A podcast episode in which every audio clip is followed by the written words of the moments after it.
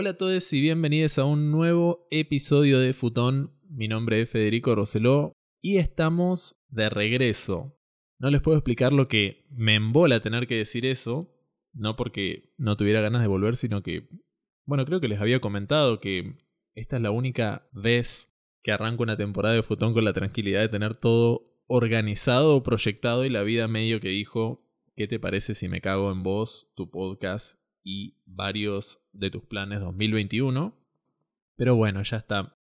Quizás simplemente precipitó todo lo bueno del año para estos últimos meses, que tampoco es algo que me sirva a mí ni creo que le serviría a nadie que el, año funcione de esa forma, pero bueno, a esta altura es medio lo que lo que elijo creer, digamos, como que quedan cosas buenas por suceder. Y la verdad es que estuve mucho tiempo como ahí a punto de arrancar con Futón, pero siempre están sucediendo cosas que me demandan tiempo precisamente. Pero las ganas siempre están. De hecho, es gracioso porque me escribió un amigo hace poco preguntándome cuándo volví a Futón, a lo que le respondí, ¿cuándo querés que vuelva? Tipo, lo pedís, lo tenés. Ahí como, como canchereando y me dice, mira, no sé si me estás hablando en serio o me estás pelotudeando, pero para mí debería sacar un episodio de Futón cada 15 días y un episodio en el medio, me describió todo un plan de ejecución que no me veía venir. y nada, era bastante cercano a cosas que, que ya había tenido en consideración, así que, bueno, más vale que voy a volver si a alguien le importa lo suficiente como para pensar todo eso y meterme el pecho de una. y la verdad es que a esta altura creo que, que necesitaba más que nada ese empujoncito. Pero bueno, han sido meses muy caóticos en serio. Estoy como siempre, digamos, tratando de normalizar la vida al máximo. Creo que, que a esta altura es medio mi estado de ánimo por default. Y este episodio es para contarles un poco sobre eso, sobre lo que ha estado pasando en estos meses. No quería retomar el podcast como, como si nada, digamos. Así que bueno, para empezar les cuento que me mudé. Me mudé a fines de junio. Ahora estoy viviendo solo por primera vez desde que vivo en Córdoba y por primera vez en mi vida. Volví para el barrio de Nueva Córdoba, conseguí un departamento súper bonito, así que estoy más que satisfecho con eso. Pero bueno, las mudanzas bien sabrán que son un bardo, y encima yo venía de pasarla mal por otras cosas antes de activar con la mudanza. Y a eso después había que sumarle, empezar la búsqueda, hacer números, conseguir cosas, hacer trámites. Y en toda esta pelotuda mental que tenía también me encapriché con querer hacer toda mi mudanza sin hincharle las pelotas a nadie. Así que sí, fue por lo menos un viaje el tema de la mudanza. Y bien sabemos que las mudanzas dejan secuelas. Y la más verga de todas es el freno de mano que te meten económicamente. O por lo menos es lo que nos pasa a los ciudadanos promedios. Por suerte me mudé con el departamento prácticamente armado. Es que tuve que arrancar de cero. Así que eso le restó le restó gravedad. Y la verdad es que me adapté muy, muy de toque a la vida acá otra vez en, en Nueva Córdoba. A ver, desde que vivo en Córdoba, casi siempre viví en la misma zona yo, salvo cuando estuve viviendo ahora en Barrio General Paz, pero es el tercer departamento que tengo en un radio de dos cuadras, así que se imaginarán que cero dificultad con eso. Lo que sí me dejó físicamente roto. Había arrancado con un dolor de ciático que no daba más, ese dolor que, que baja por una pierna desde la cola hasta la rodilla. Bueno, andaba exactamente en esa.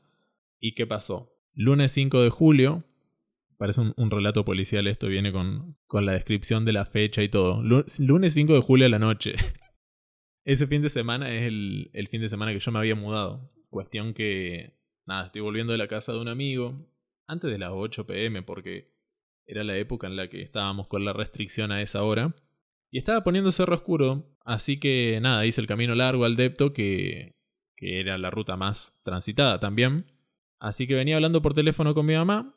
Le digo, voy a hacer este camino porque está oscuro y, y por el camino corto me da miedo que me roben. Menos de 10 minutos después, dos personas me estaban cagando a trompadas en el piso para robarme el celular. Con mi mamá en el teléfono, así que ustedes llenen los espacios en blanco porque es muy fácil imaginar la secuencia para mí, la secuencia para ella, para mi familia. Por supuesto, los transeúntes desaparecieron. Cero policía también. Lo que es gracioso porque acá se besan dos lesbianas en una plaza y caen seis patrulleros, pero bueno.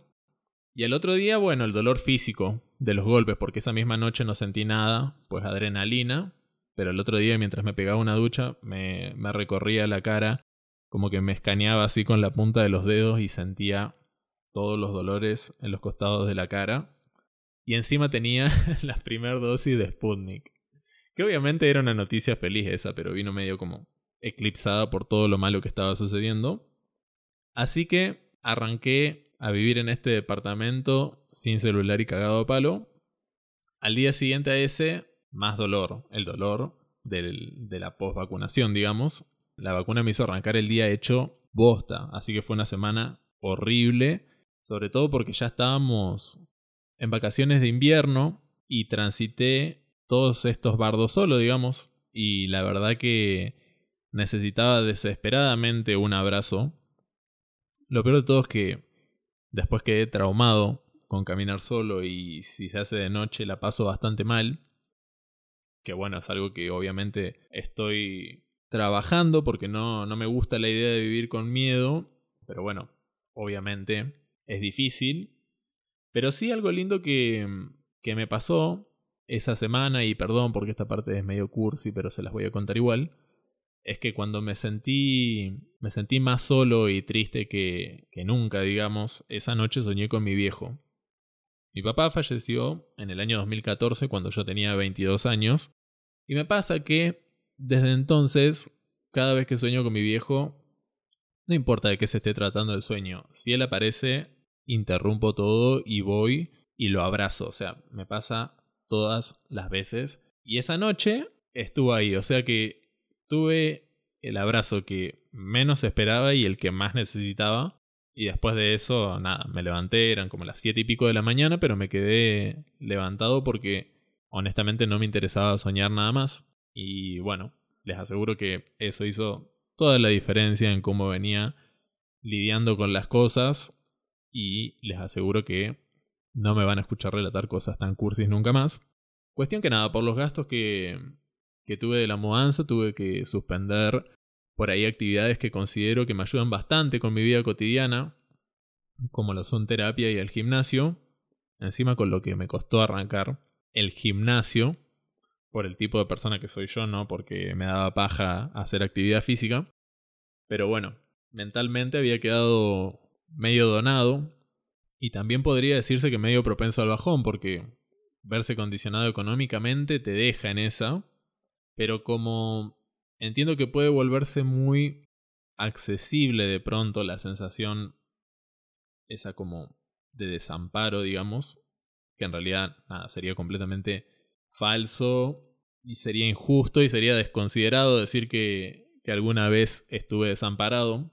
Es simplemente a los fines de ilustrar como estas sensaciones en las que uno se puede aventurar cuando, cuando se tienen problemas con la ansiedad Cuestión que nada, tampoco es que me quedé simplemente mirando las cosas suceder, así que me senté a, a reorganizarme y ver cómo hacer para, para empezar a pensar de ahí para adelante y no tanto quedarme con todos estos pijazos que me estaba comiendo. Y bueno, volver a cursar también hizo su parte. Si bien tengo, tengo materias que son pesadas y que me las están dictando como el orto, y tengo compañeros de grupo que bueno, nada, no podrían redactar bien un informe aunque sus vidas dependieran de eso. Creo que es una actividad que me sirve tener. Me gusta, me gusta tener varias responsabilidades. Y sumado a eso, volví a salir a correr, que es algo que me hace muy feliz. Y estoy tratando de comer mejor, que es algo que me cuesta bastante. Y bueno, y en general reconectar con todas las actividades que me hacen feliz. Y por supuesto, Futon está entre esas. Pero bueno, lo, lo, lo que rescato es que creo que me he vuelto una persona bastante resolutiva, digamos, con las cosas que, que más importan. Ahora por ahí me pasa que cuando puedo reconocerme en una situación que no pinta muy bien, como que trato de no volverme loco y entender todos los factores involucrados y hacer algo. Sea, salir de ahí en alguna dirección, aunque eso implique correrse solamente un pasito.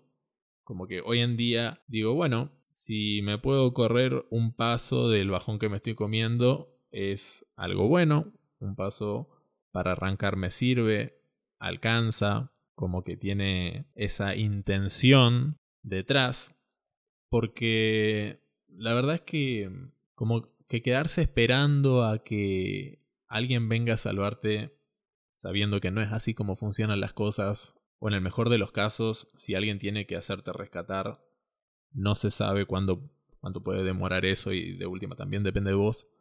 Es como que es es sí, es irreal, es es una posición en la que no quiero estar, no me pinta y no me interesa ni siquiera que sea una opción. A mí me gusta tener el control de las cosas, que es algo que ya hemos compartido en otro, en otro episodio de Futón.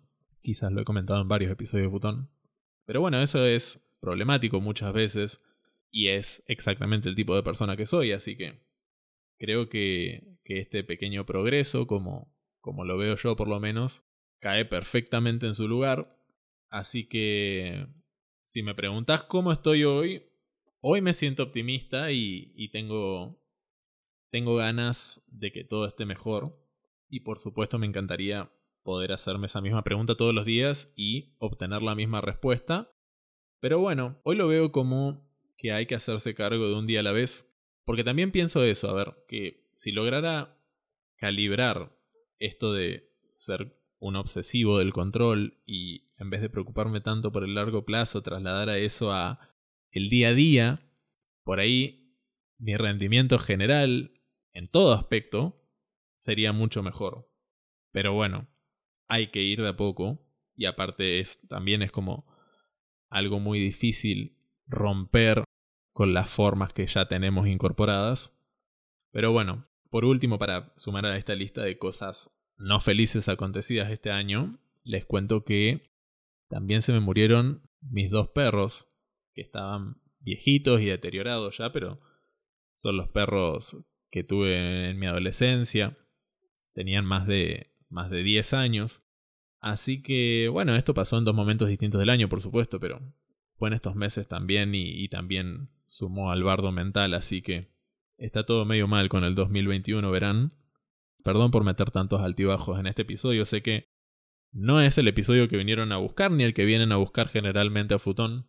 Tampoco es de los episodios que me gusta hacer, quédense tranquilos, pero sí pienso que es algo que necesitaba para reconectar, digamos, Además, está esta cuestión que por ahí puede sonar media boluda, pero siempre tengo esta sensación como de cercanía con la audiencia.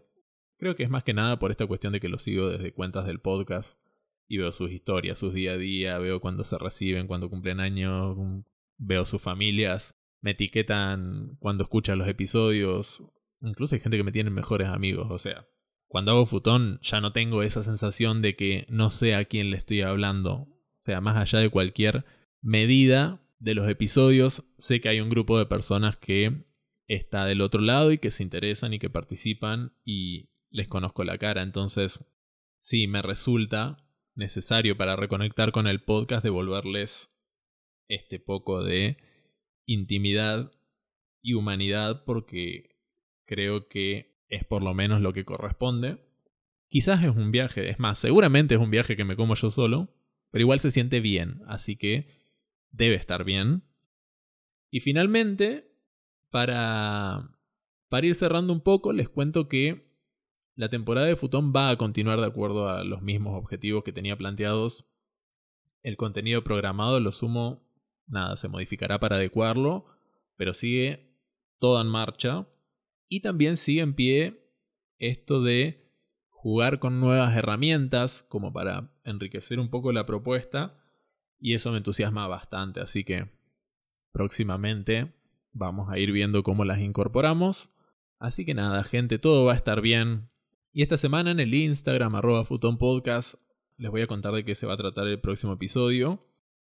Y por si se lo perdieron, les recuerdo que salió el segundo minisodio hace poco. Y de paso les cuento que el tercero va a estar muy interesante. Y bueno, sin más, mis queridos oyentes, se cuidan, que tengan una buena semana y nos estaremos viendo en el próximo episodio. Adiós.